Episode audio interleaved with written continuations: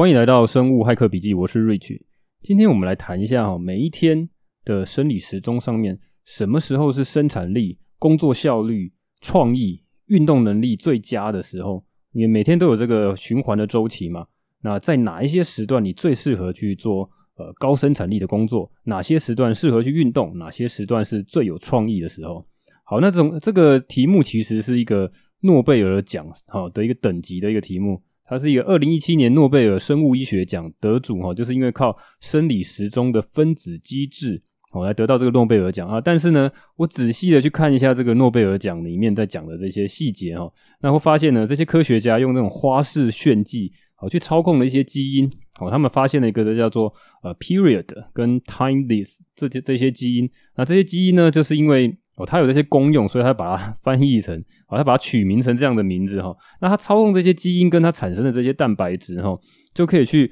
控制缩短或拉长这个生物体里面的这个原本是二十四小时左右的这个生理时钟的周期。好，那对我们大部分人来讲说，诶，这对我们其实没有太大意义，因为我们没有要去管呃去管到这么细节的东西。啊，这些东西可能可以未来来开发一些药物，或是去操控一些蛋白质的这些分泌，哦，可以来去治疗一些这个睡眠障碍或者是生理周期絮乱的一些问题。但是对一般人来讲，似乎没有太大的问题哈，没有太大的这个功效哈。那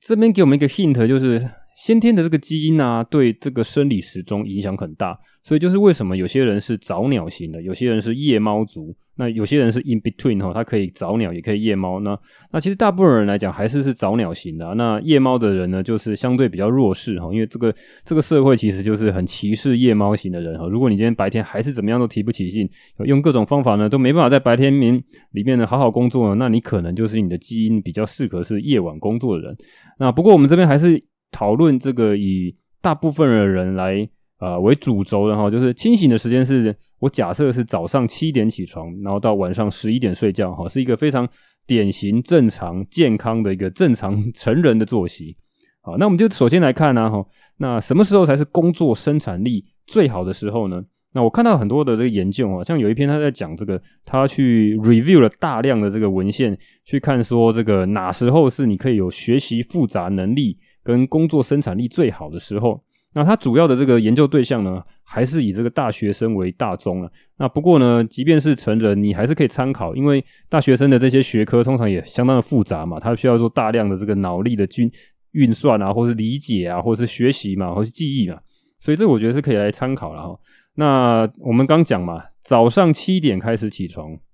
一直到晚上十一点，我们能够做的，能够做 biohacking 的东西，我们就是能够去调控我们在什么时候做什么样的事情，做多久，什么时候该休息嘛。那他们他们就发现啊，诶，这个研究其实还蛮符合，他做了十几篇，蛮多的研究都同时在指出说，你如果早上七点起床，一直到早上十点，这个中间呢，很多人说，诶，早睡早起，早上是黄金时间，好好利用哈。那他发现哈，你这个时候，如果你拿来做复杂问题的学习，或是产出的话，效率是最低的哦，相当的差哦。你刚起来的时候，你会发现你其实大脑开机的时间还是相当长哦，不是只是半个小时、一个小时的事情哦。到十点都还是很低。那从十点开始呢，这个这个认知能力呢，这个就开始上升哦，你这个觉醒力也开始上升。所以十点开始一直到下午的两点，诶，这个效率不错。所以这个时候呢，其实蛮适合做一些核心业务，你的核心工作时间可以排在这个时候。那到了十四点，就是两点以后呢，就开始下降。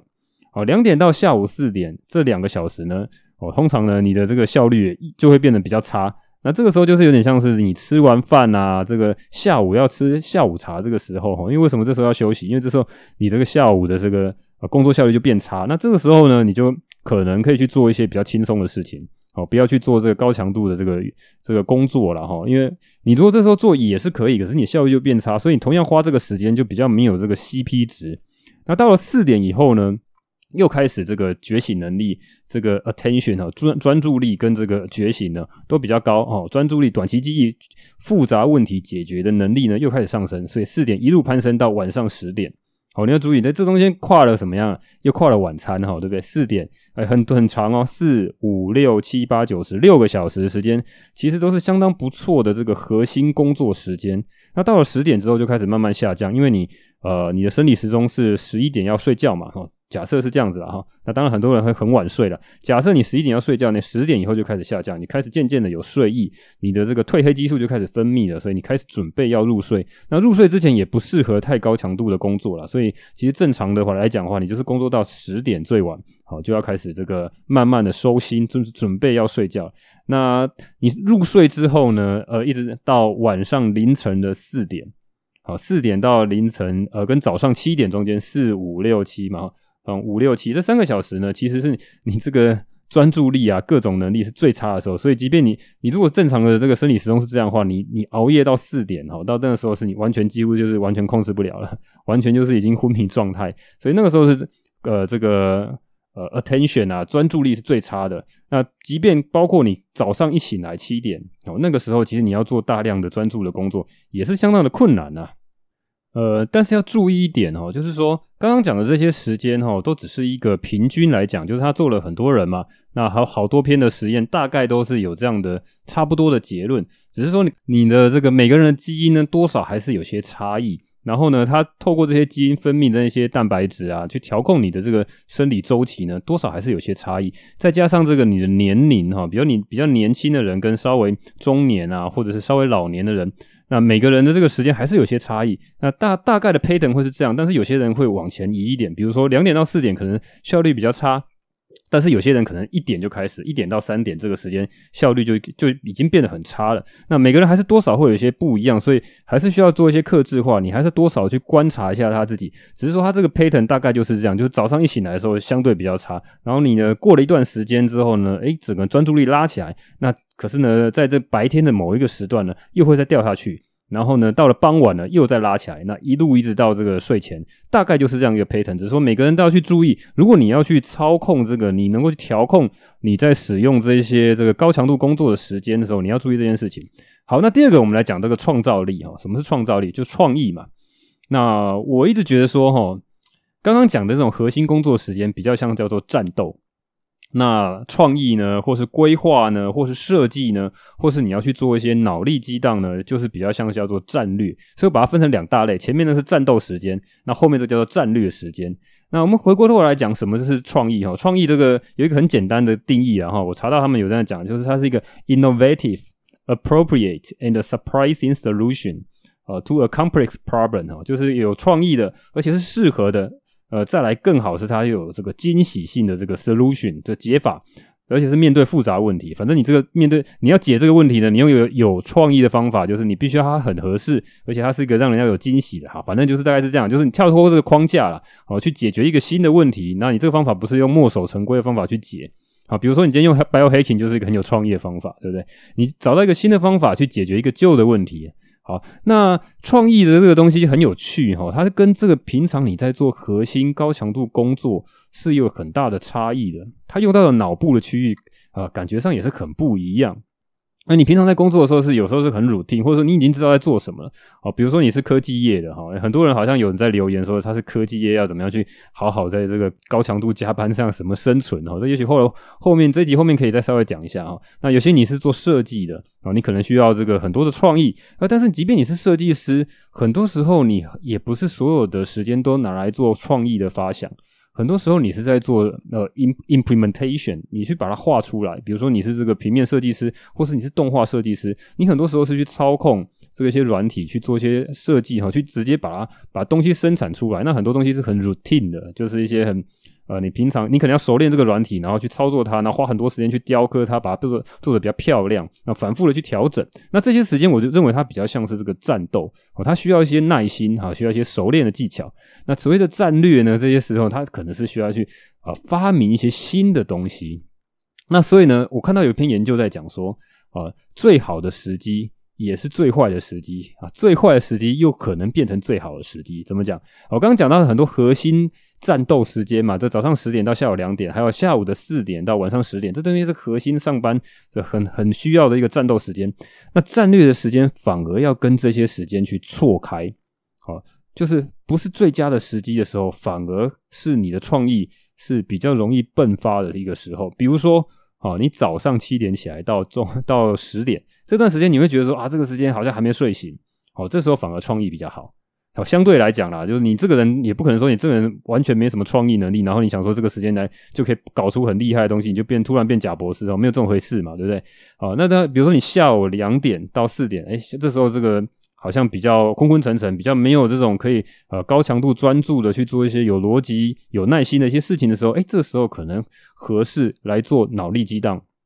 好，那每个人情况不一样，你可能是一点到三点，有可能是两点到四点。好，就是早上这段时间相对比较不适合做核心战斗时间的时间，反而适合来做战略规划的时间。那这边有很多这个也是一些相对比较间接的一些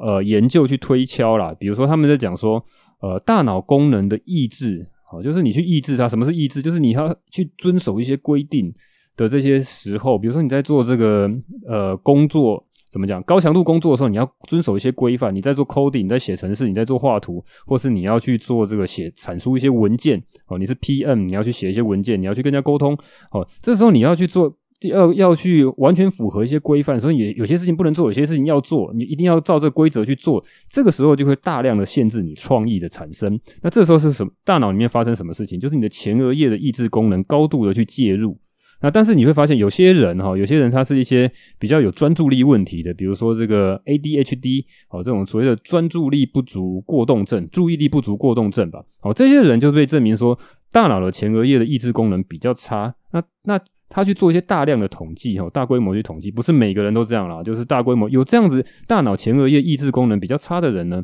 他的创意相对会比较好。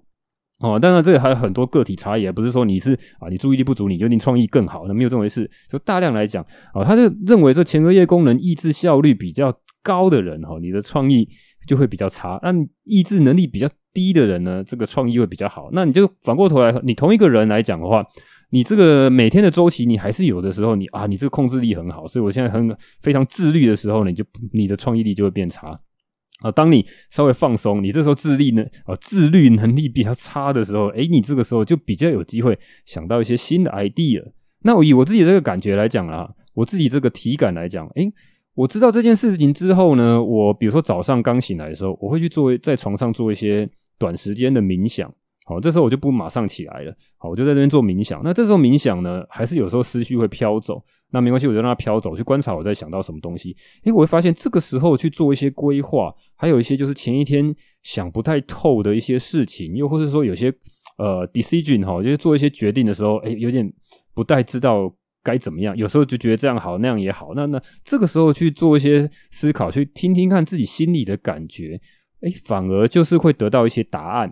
好，所以在这个时候，早上这个七点到呃上午十点这段时间，其实呢很容易，你拿来做一些战略的规划，我觉得相当的不错。哈，跟呃下午你要做这个两点到四点哈，相对比较累的时候，你就稍微休息。好，那你可以来做这个呃，如果你在公司的话哈，诶，很多公司都会来做这个所谓的 brainstorming 嘛，对不对？脑力激荡，好，去想一些新的 idea 哈，尤其是你可能不是。呃，做这个比较工程师类的职务，诶，有些工程师好像也被拉进去哈。那你如果你是 PM 啊，或者是一些说呃 designer 啊，和创意类的人，可能会比较适合在那个时候去做。好，那这个是创造力的部分。我发现这些研究，诶，蛮有趣的。再来过就是运动哈，每个人还是需要一些运动啊，尤其是说你今天在做这个 biohacking 哦，运动是一个很重要的一块，你还是要特别排时间去运动。只是说运动是什么时候最合适呢？这个就是相对比较明确的。这个刚创意的那个地方呢，相对来讲是比较间接的证据。那运动能力这件事情，运动其实可以分几块，我把它大略的分成几块。当然，有些人还会分得更细啦。我认为它几个几块，第一个是比较偏高强度的运动，包括重量训练，就很多人喜欢去健身房里面去举这些重训嘛。哈，再来就是像我们之前常常讲的 HIIT，H I I T 高强度间歇训练，或是所谓的 Tabata。或是有些人会用壶铃啊，或者是这种比较高强度的一些训练，那那些训练可能不一定是要去拿这个重量训练的这些设备啊，或哑铃之类的哈，它是你靠徒手就可以做的哈。那这两个东西比较接近，因为他们的这个运动强度跟心跳的这个速度都比较接近，都比较高。好，那一次一次不是让你这个长时间慢慢来做，而是比较高度的、快速的去把你的心跳就拉高，力量就快速的去用好用尽了哈。那这个时候就需要去注意两件事情，一个是哪个时候比较不容易受伤，再来就是哪个时候你输出的效率比较好。哦，如果你今天很在意说你可以举多重，或是你可以做做这个 heat 做多久，能不能跟上这个脚步哦，那你就可以选到一个时间是比较合适的。那很刚好哈，这个时间的，比如说你重训跟 heat 很适合的时间，也是下午四点，哦，然后一直到晚上八点。哦，下午这段时间真的是非常黄金哈，尤其是你快要下班的这段时间哦。如果你是正常上下班的话，哦，科技业就不是哦，你正常下下，你科技业可能下班是十点了哈，或是十二点之类的，whatever。哦，你这个时候在做重量训练，下午四点开始，你的这个做重量训练就相对比较不会受伤，哈，你的整整个身体就开始已经开机的比较完整了哈，一直到晚上八点。那这个时候就跟你核心上班、核心工作、战斗时间就有点重叠，所以你要做一些取舍。什么时候你有空，你可以去做重训。哎，重训通常也不是每天做嘛，通常你还是要需要一些时间休息啊，运动一次休息一天到两天哦，那不要每天去做嘛。所以你会去排这个时间，下午四点开始比较合适。这个是指呃高强度的一些训练，重量训练或是 Tabata、HIIT 这一类的。那如果你今天讲的是有氧运动的话，哈，中长时间的有氧，那它这个。适用的时间就比较宽了，就它不需要去特别选一个特别的时间，而是去搭配你比较呃能够配合的一个时间，你就不一定要要选是傍晚的时间比较好，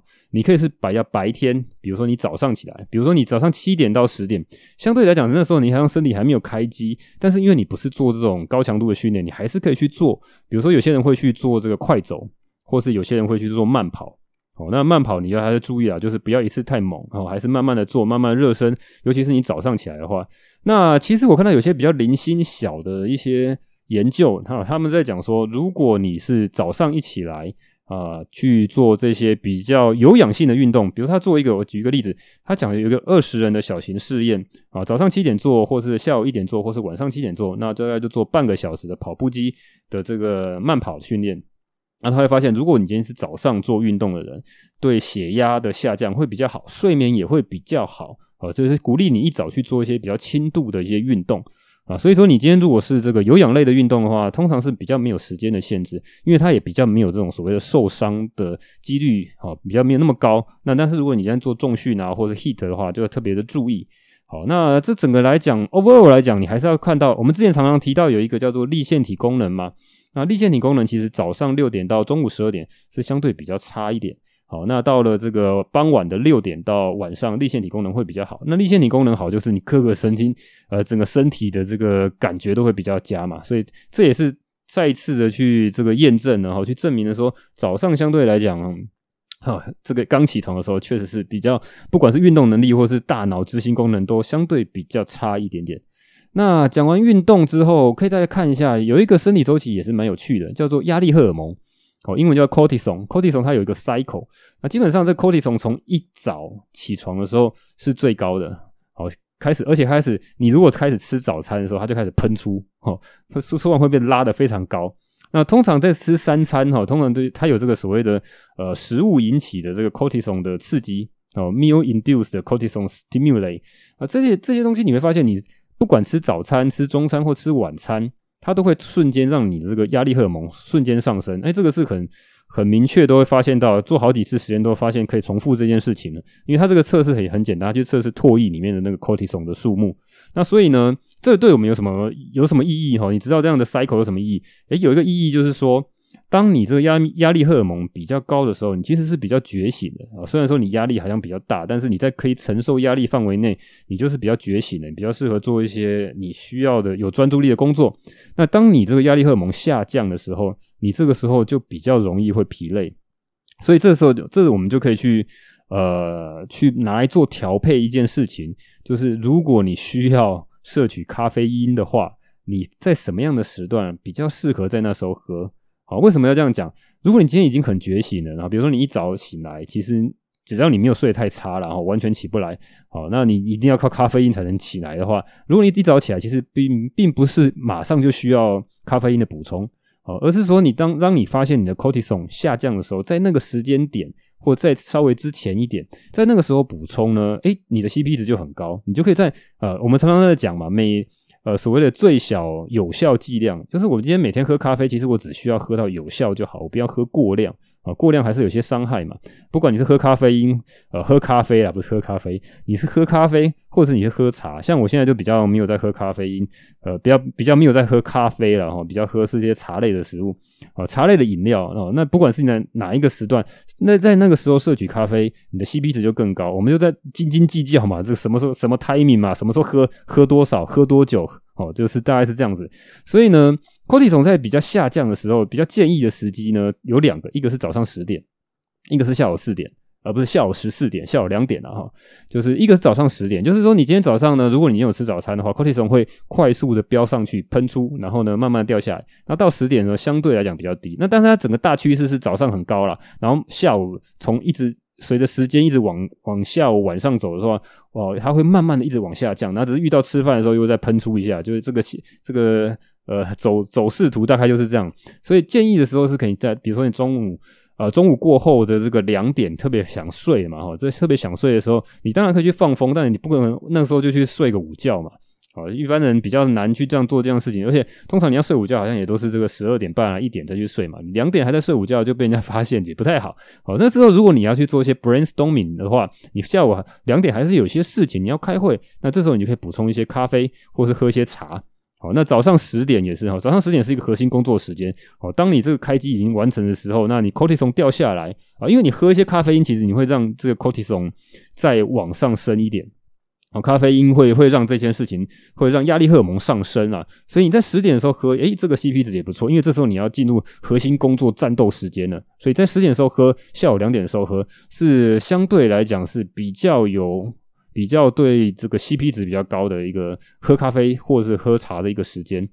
那讲到这个东西哈，为什么我现在开始比较不喝咖啡？啊，主要是因为我对咖啡因的耐受没有很高，我不没办法喝太多的咖啡。那只是说你平常还是需要一些咖啡因提神嘛，增加你的这个大脑效能啊。因为咖啡是最便宜、最常见的聪明药嘛。那后来发现呢，像红茶哈，我是觉得不错。我原本都是喝绿茶，然后后来喝红茶哦，喝喝红茶其实有些小型的研究是讲可以去降低呃 cortisol 的这个在血液中的浓度，让人家比较放松，然后比较舒压。哦，尤其是你很多时候做事情的时候，不是不是想要在一个很高压的环境下做。虽然高压可以短时间冲刺，但是我们还是长时间在做这些高强度工作的时候，我希望我又舒适，然后又高效率。那他在讲说，如果呢，哦，他有分，他们做这个实验也蛮有趣的，大概讲一下这个实验。他把一个一群人哈，把它分成两组，一组喝真的红茶，那一组喝假的红茶。哦，那口味把它调的一模一样，就是什么什么水果风味啊，什么热带水果风味之类的。那假的红茶里面还特别去添加了咖啡因，人工添加的咖啡因，只是它里面没有红茶的成分啊。你会知道红茶不是单单咖啡因而已嘛，里面还有很多各种营养成分。所以他把一个真红茶跟一个假红茶，然后把它一比一的配对分成两组，那两组再去喝了这些红茶之后呢，再去做压力测试，好，去去模拟一些情境，或是假装这些情境真的发生。哦，但是详细细节我没有知道他到底怎么做，我也不是做实验的人。不过他的意思就是说，我去模拟一些这个压力测试，搞不好是当事人不知道了哈。比如说他去模拟说，哎，有人打电话来说，哎，你今天被解雇了，你今天没工作，或者说，哎，突然间被告了哈。有人说啊，你这个车子 A 到人家被告了哈。然后做这些压力测试，去看。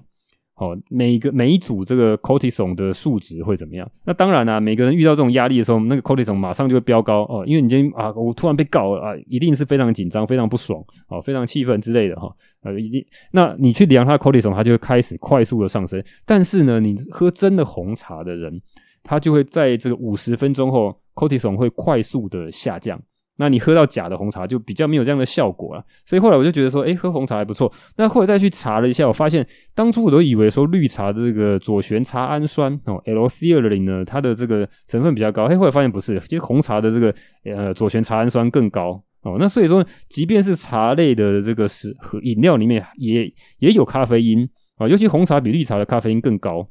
好，但是它的左旋茶氨酸成分更高，它两个就变变成一个阴阳平衡的这个东方哲学的思想，哦，变成一个阴阳平衡的左旋茶氨酸去调控你这咖啡因带给你的一些这个呃刺激，那也让你放松啊，所以你又又可以又专注又觉醒又放松，哎，看这有这种这么好的事，所有事情都来了哈，所有好处都来了。好，这个题外话讲到这个压力荷尔蒙这件事情。好，所以说，嗯，讲完了就是你什么时候战斗嘛，什么时候做战略，什么时候运动，那什么时候喝咖啡哈，哎，管得很细呢哈。好，那刚刚讲的那个东西，都是我们怎么样去被动配合，说每天的这个生理时钟哪时候比较强，哪时候比较弱，所以我们只能够被动的去选择那个时候去做一些事情。那但是有没有什么东西可以去 hack 你大脑的效能，去在我想要它好的时候就变比较好？好，那当然有一个有一个方法哈，这个方法也是后来刚好在查文献的时候查到了。那只是说这方法可能也不一定每个人都合适去做了。那就是在讲说你怎么去。调控或去操控你的核心体温，啊，这就可以呃，这个小幅的去控制你大脑的效能，然后，那这个东西要做的很精细的。一般来讲，你每天的体温其实还是有一个 cycle，就是有一个生理时钟在变化哦。你不是说每天每一个时刻都体温都差不多哦。哦，即便你是所谓我们讲我们是恒温动物，哦，你去量这个额温的时候好像都一样，其实不是，每天每个时段是不一样啊。尤其是如果你是女生的话，你就会知道说所谓的基础体温。哦，是每天每个月里面的都不一样哦，尤其配合你这个生理期来的时候，这个不一样哈。所以说，即即便是同一天里面呢，它还是一个 cycle，它是一个 cycle。早上起来六点那个时候，假设你是六点起床，六七点那个时候，它是一个呃体温最低的时候。所以你如果要去量所谓的基础体温的话，大概就会建议你每天早上那个时候固定那个时候量，每天量看看它有没有什么变化。但是同一天里面呢，其实早上起来是最最低的。那它会一路攀升到下午的四五六点，大概就是四点以后呢，就是到达这个体温最高。诶，这个刚好跟我们前面那个吻合，是说你要做运动啦，然后你要做这个高强度的工作啦，那个时候体温最高，其实最适合你最好的 performance 哦，那时候就是你的所谓的巅峰表现的时候，peak performance 就在那个时候嘛。好，那根根据这样的这个理论，就有些人去做实验啊，我想说，我必须讲这个实验也是相对比较小的，可能有些人有用，有些人不一定有用。哦，就是说，你去操控你核心的体温，就可以去操控你是不是在某些时候，哦，去让它变成所谓的巅峰表现。那这个你要你要注意哦，这个核心体温的操控是非常细微的哦，你不可能，你不是让它去让身体发烧哈，你不是让你的身体发烧变三十八度哦，不是，因为通常在最低的体温大概都只有三十六点五度，甚至三十六度哈，每个人不太一样，体质不太一样，你不能去做这个大范围的比较，你要跟自己去比较哦，大概你每天的范围大概是多少？所以你大概在三十六度多的时候是最低的体温，所以你即便只要去增加零点一五度，就能够有效的去提高一些效能。好，包括你每天的这个工作效率，或者是你包括你脑力啦，或或是你的这个创造力，又或者是诶创造力比较可能不是，而是讲核心战斗的这个能力，跟这个我讲核心战斗是指工作能力哈，不是真的去战斗，跟你这个运动的这个能力哈，所以你只要去调高零点一五度呢，你就能够去提升一下你这个效能。所以有些人会去做这个泡热水澡哈，他们可能有些专业的这个 biohacking，他们去做。哦，泡一般人可能就在家里用个浴缸去泡，你泡热水澡让你核心体温，注意你是核心的体温，你不是表皮的这个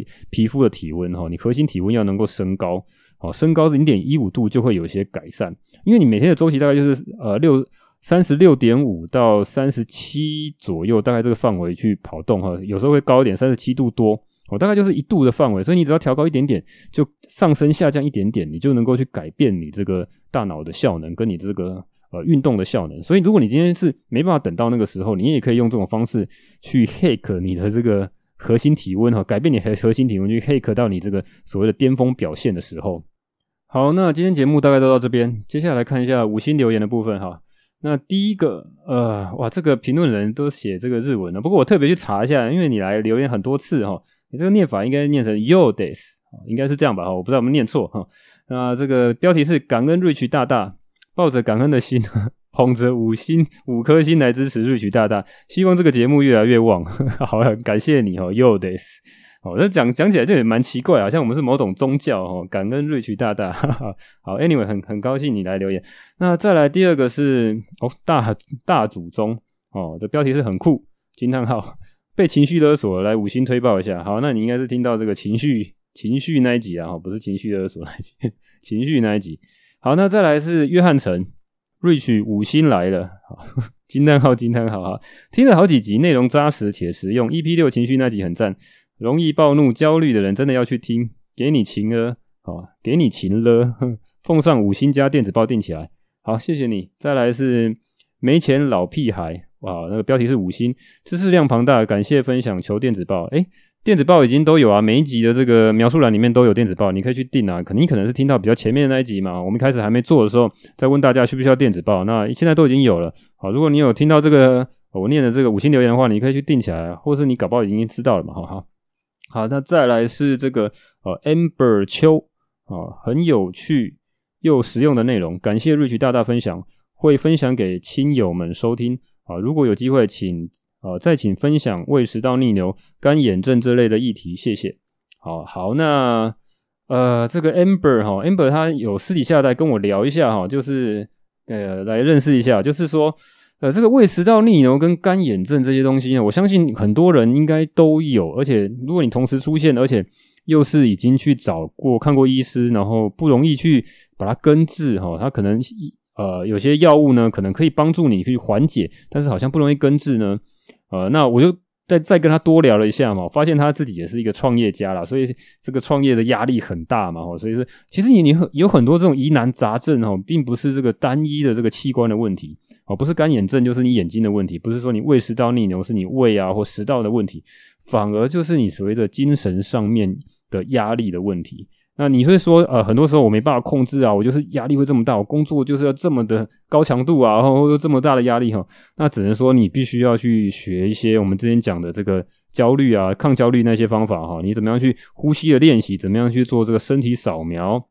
好，怎么样去让你这个 mindfulness 融入在各个生活上面的这个情境？哈，就有些人讲说，诶，他平时平常走路也能 mindfulness 哈。比如说，我今天早上起来，好，在这种比较非核心战斗工作时间的时候，你还是可以做一些这个呃这个 mindfulness，做一些 meditation 嘛，哈。那这时候你必须要自己去调控这件事情，那尽量的让这个压力去降低啊。还有就是。呃，今天讲到这个生理周期，我也觉得很有用。就是当你使用这个时间的 CP 值很高的时候，你可以去一项一项完成这件事情，你的压力也会比较降低了。那你你要去我去分享这个很特定的这个胃食道逆流或干眼症之类的疾病呢？我目前是还没有去收集到这些资料啦，因为基本上我也没有太大这方面的问题。我通常会讲都是我自己有这个问题的时候，我我我把我的经验分享出来嘛，我自己的笔记分享出来嘛。那胃食道逆流，我之前曾经有很短暂的时间有啦，不过后来就比较没有了。干眼症我也是目前没有这个问题，但是我想象中大部分人我遇到这样治不好的一些问题哈，那我我自己也有很多奇怪的问题反复的会发生，那通常就是这些压力造成的这些问题，所以分享给你听听看看啦，那就是说每个人还是需要一些修炼了哈。好，感谢你 Amber 来留言，再来是风 Freight，好，那标。标题是想要笔记，很棒的节目。好，这个也是听到前面的集数，笔记都已经有了哈，已经有电子报了。好，那你就可以去订嘛哈。那再来是古阿莫 被情绪勒索了，内容很不错，听得出来作者很认真在准备内容。诶，所以很多人都先先去听这个情绪那一集嘛。好，谢谢你古阿莫。再来是 Licky 陈哦，这个是上次有念过他的留言，这个高度近视的经验 update 啊，对对对，因为之前上次念他的这个留言，他写的蛮多的哈。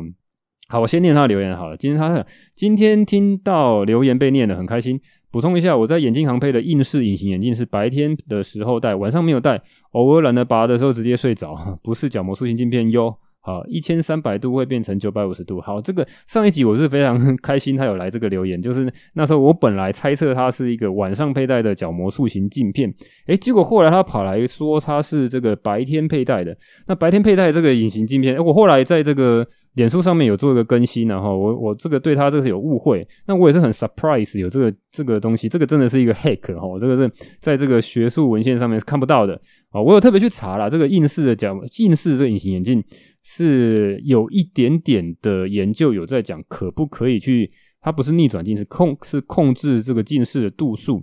好，那有一些这个 review 的文章，就是他收集了多篇的研究，发现呃这个结论是有所谓的冲突的哈，所以就是有些说有，有些说不行，有些说可以。那但是因为它总总体来讲研究的数量实在太少了，所以没办法做个。呃，这个 conclusion 哈，没办法有个结论，所以一般的人、一般的医生哈，或者主流认为都是啊，既然没有结论，就没有证据嘛，哈，就不推荐。那只是说，这个 Licky 他以自己这个 n 等于一的这个 biohacking 的实验告诉我们，哈，一千三百度，然后，可以加降到九百五十度，哈，花了五年的时间。那所以说，如果有需要的人，好，上一集好像也有人问嘛，有需要的人，你也可以有这样的选择，哈，你就用这种硬式的，啊，硬式的这个。呃，隐形眼镜是相对比较精密的哈，它需要去做一些很多这个机器的测量，然后去量身定做哦，帮你定做，有点像角膜塑形镜片啊，因为它硬式的嘛。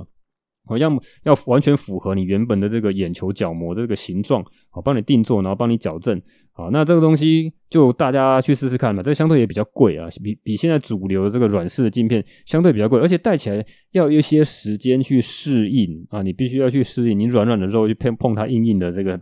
这个镜片嘛，那比起你要戴的这个舒适性就相相对比较差。那只是说呢，你就自己衡量一下哈。如果你先想要像它有这样的效果，你可以这样做；或是你是这种高度近视没得选的时候，你可能也是可以适合去选它这种硬式的隐形眼镜啦。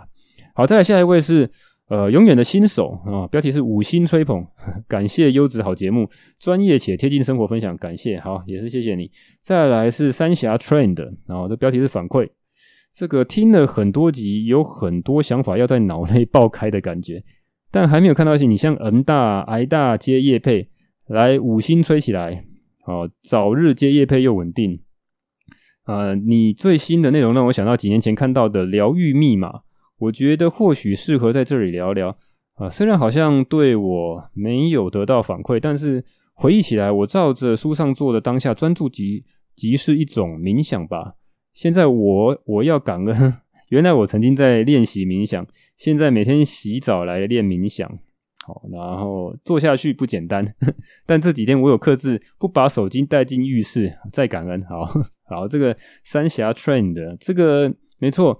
呃。洗澡的时候确实是一个很无聊的时候啦。你洗澡的时候还会带手机，手机不怕湿掉嘛？吼，你看这也是蛮有趣的哈。洗澡的时候确实是一个是只有你一个人的时候嘛，通常是比较放松了，所以这个时候就自己面对自己当下嘛。那在那个时候做一些。呃，专注就专专心当下在做这件事情，即是一种冥想嘛。你不管你做任何事，你就是专心的感受你现在洗澡的感觉。那有些人还会唱歌啦，或是那时候胡思乱想啊。那那那这个时候你诶，就不是活下活在当下的感觉。你你今天在洗澡的时候，通常就是你没办法做其他事嘛。诶，我觉得这个时候也是蛮适合的啊，好来做这个所谓的洗澡正念啊，正念洗澡。好，感谢你的分享。那希望你这个用到这些方法是用在各个你的方方面面的的时间啊，哈，看你有没有什么进步，有的话也可以再来讨论。好，那再过来是下一个竹北数星星的菜鸟，标题是赞。好，有机会可以分享之前在科技业的生活吗？以及在做 Podcast 前如何用生物骇客的方法来帮助自己工作更顺畅，休息得更好。好，一上 Project 就好嗨呀，哈，加班加到饱。这个能够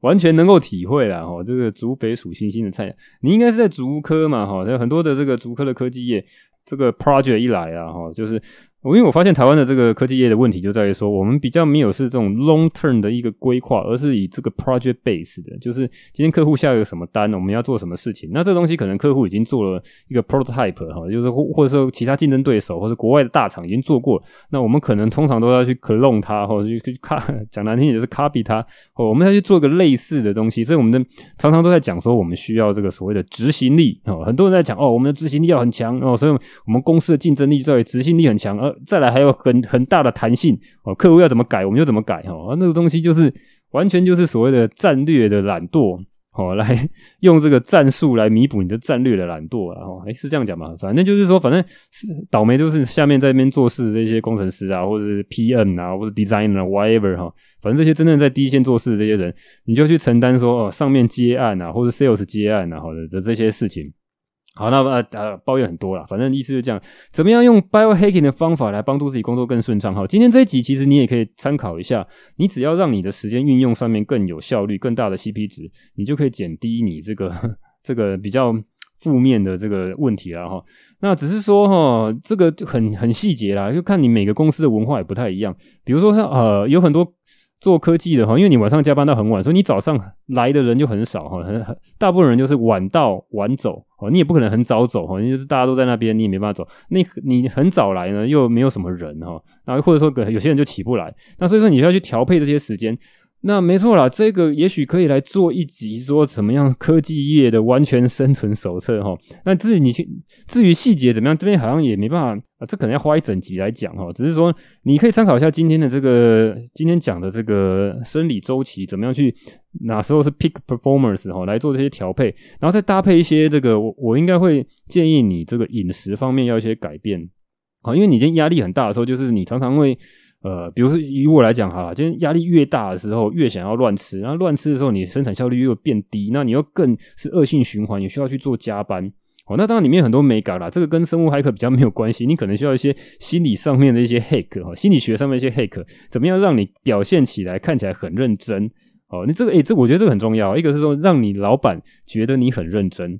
呃，每个人确实要很认真的去做一些产出，真的有些 delivery 该解的 issue 还是要解嘛，该做完的事情还要去要做嘛，哈。那只是说有些人会让人家觉得说他不是那么认真，虽然他是很认真的做很多事情，但是呢，该出现的时候没出现，哈，那让让让别人觉得很很很不好，所以。确实是有些 trick 哈，让你觉得说，诶，老板会觉得说你很认真，你确实很认真，但是你是在有 CP 值，就是你刚在某些巅峰表现的时刻呢，花了特别高强度的时间去做，那你就不需要去拉到非常长的这个工时，哦，那你还是要注意的，然后自己身体状况，尤其是你如果现在身体还很年轻，你当然还是撑得住哈，只是说你年轻时。啊，留下来这些负债哈，你稍微年纪大一点的时候，你终终究是要还的哈。那很多人这边自律神经失调、乱七八糟的问题，找不到问题哈，你就是通常都是年轻的时候累积下来这些问题。那好，你说你这个科技业的完全生存守则哈，这个再找时间来。来录一集啦，只是你注意你的这个时间，注意你的饮食，好，那注意你什么时候，呃，你就算是高强度的这个工作哈，你还是可以去调配一下你的时间哦。对，可以建议你去吃一个营养品啊。后来最近发现了，我觉得效果还不错，而且是有一些。呃，就是这社会上比较厉害成功人士哈，他们来做这个抗疲劳的哈，就之前好像有提过。不过我觉得这个东西不错，就是所谓的姜黄，你可以去找一下姜黄的产品。尤其你在竹科嘛，我记得这个交大它有一个智慧农场哈，他们有做这个姜黄的产品，感觉还不错。你可以去找一下这个方面的东西啊。当你这个傍晚比较累的时候哈，你可以吞一颗，那这个可以帮你帮助你抗疲劳，而且增加这个粒线体的功能啊。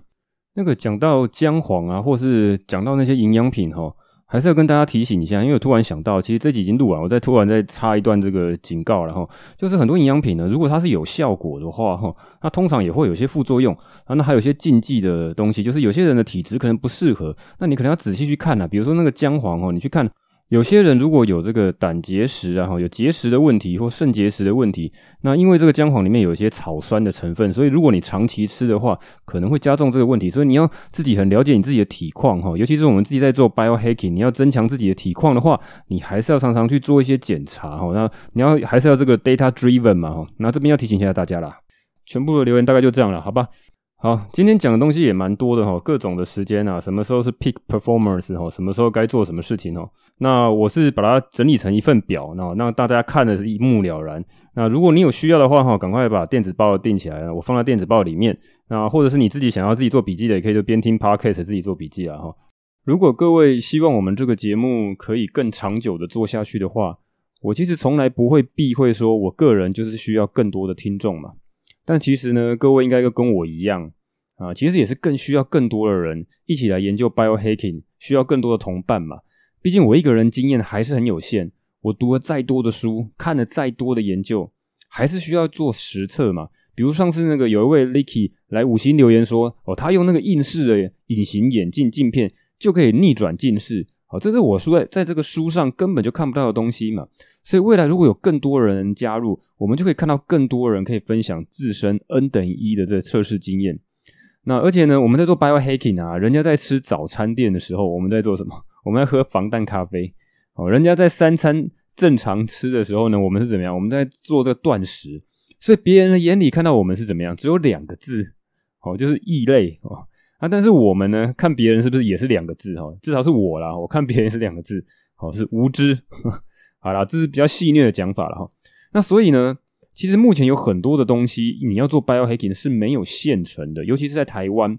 好，包括那个 biohacking 需要借助很多的工具，哦，各式的营养品啊，啊，低碳饮食的餐厅啊，那包括一些的专业的供应商啊，像很多国外有那种低碳的零食啊，这个生酮的面包啊，啊，糖果、饼干啊，或健康的这种代糖啊。好，让你不要说哦，你只能够去吃一些原型食物哦，一定要自己很辛苦的去准备哦，外面都买不到。好，再来就是像比如说练肌肉啊，要需要一些那个血流阻断的绑带啊，帮助冥想或帮助睡眠，需要各种这种先进的这个软硬体的科技。那这些东西目前台湾根本就买不到，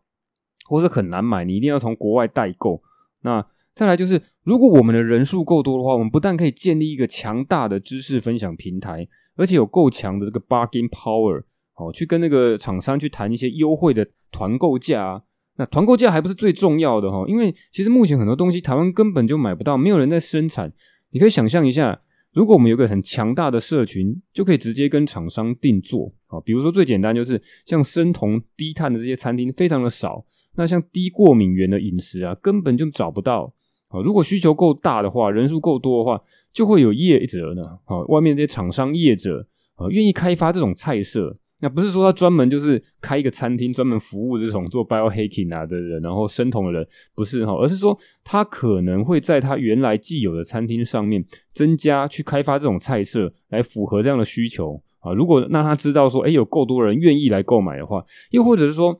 我们可以团购一些台湾本地。啊的一些营养品哦，那很多营养品都其实是进口，包括原料都进口。但是比如说像现在这一集我们讲到那个姜黄，其实是那个交大的那个智慧农场在台湾种植的。那他们号称说这个浓度最高，姜黄素的浓度最高，而且呢那个价格呢，我感觉起来。比 iHerb 还要低，我看起来是差不多，甚至还有的比某些品牌还要低。那他们就号称说这个所谓什么智呃智慧呃 AI 姜黄啊，吼，他们去用一些这个人工智慧哈，号称的哈。不过他们应该都是用一些那个 robotics 哈，那些。有些机器人啊，然后去监控一些这个土壤里面的这营养成分啊，让它不要快速的耗竭，让它能够去让这个姜黄生长得更好哈，里面的那些有效的浓度更高啊，因为姜黄其实很吃这个土壤里面的营养哦。那一般这种去种植的这个以以前的这种惯性的农法，很快就会把那个土壤里面的营养都吸光了哈。那些有些很厉害的台湾本土的一些厂商，我们觉得我们。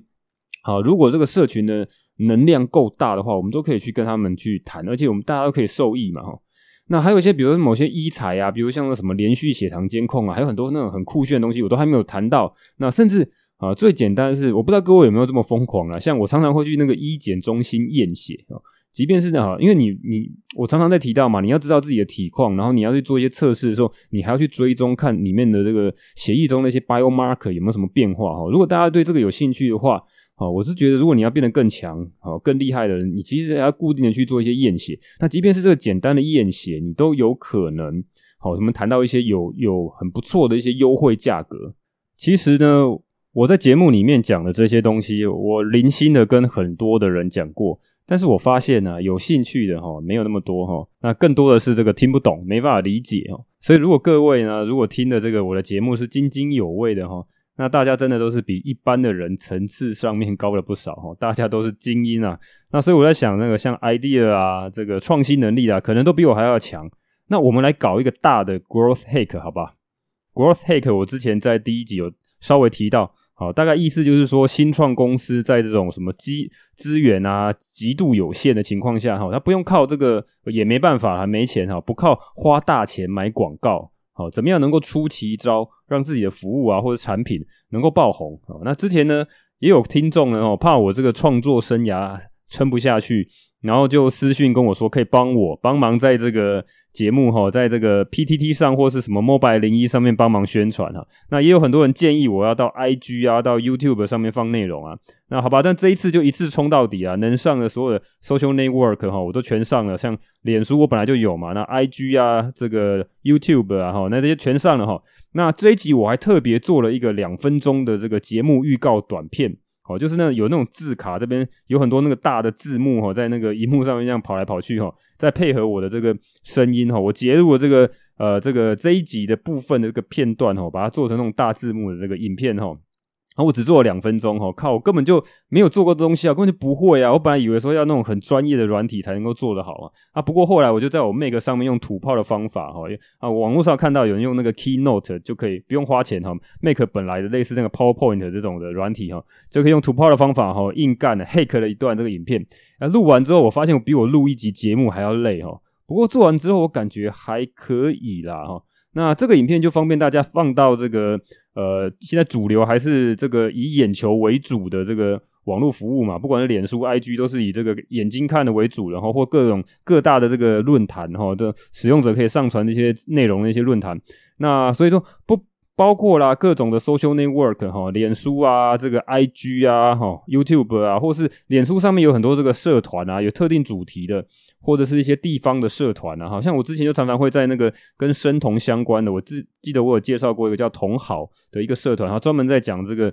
生酮饮食怎么吃啊，哈，跟个人的经验嘛。那我之前会在分享一些文章在上面。那如果你们自己有特定觉得相关主题的社团，也可以帮忙分享哈。还有一些地方社团啊，像信义区啊、大安区啊，哦，或者是这个中南部有什么其他的地方性的社团哈，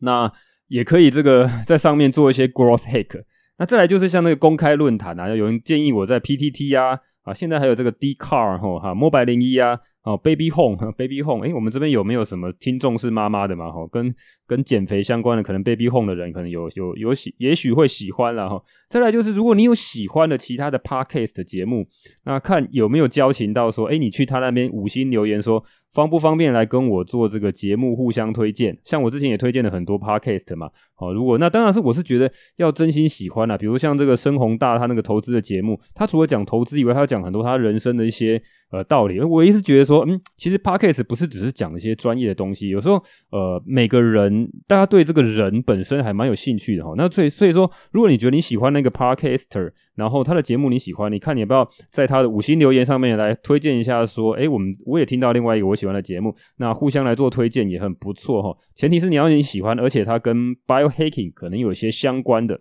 那。也不是说白白要大家来帮忙嘛哈，我有准备一些简单的谢礼哈，包括之前 Miula 的那个科技巨头解码三十天的兑换码，我还有几组哈，那可以呃送给大家。然后还有呢，我选了几本这几年来对我影响很深的 Biohacking 的书，好，不用抽奖，也不限方式，那给这一次来参加，那我们这次搞大一点的 Growth Hack 哈，搞得最有创意哈、最屌、最强的这几个。哦，那就我就送给大家哈，看你送书，看你是要书还是要科技巨头解码的兑换码，然后那就再到时候我们再来选，我来看看看谁最强最最厉害。我在公告在脸书上面哈，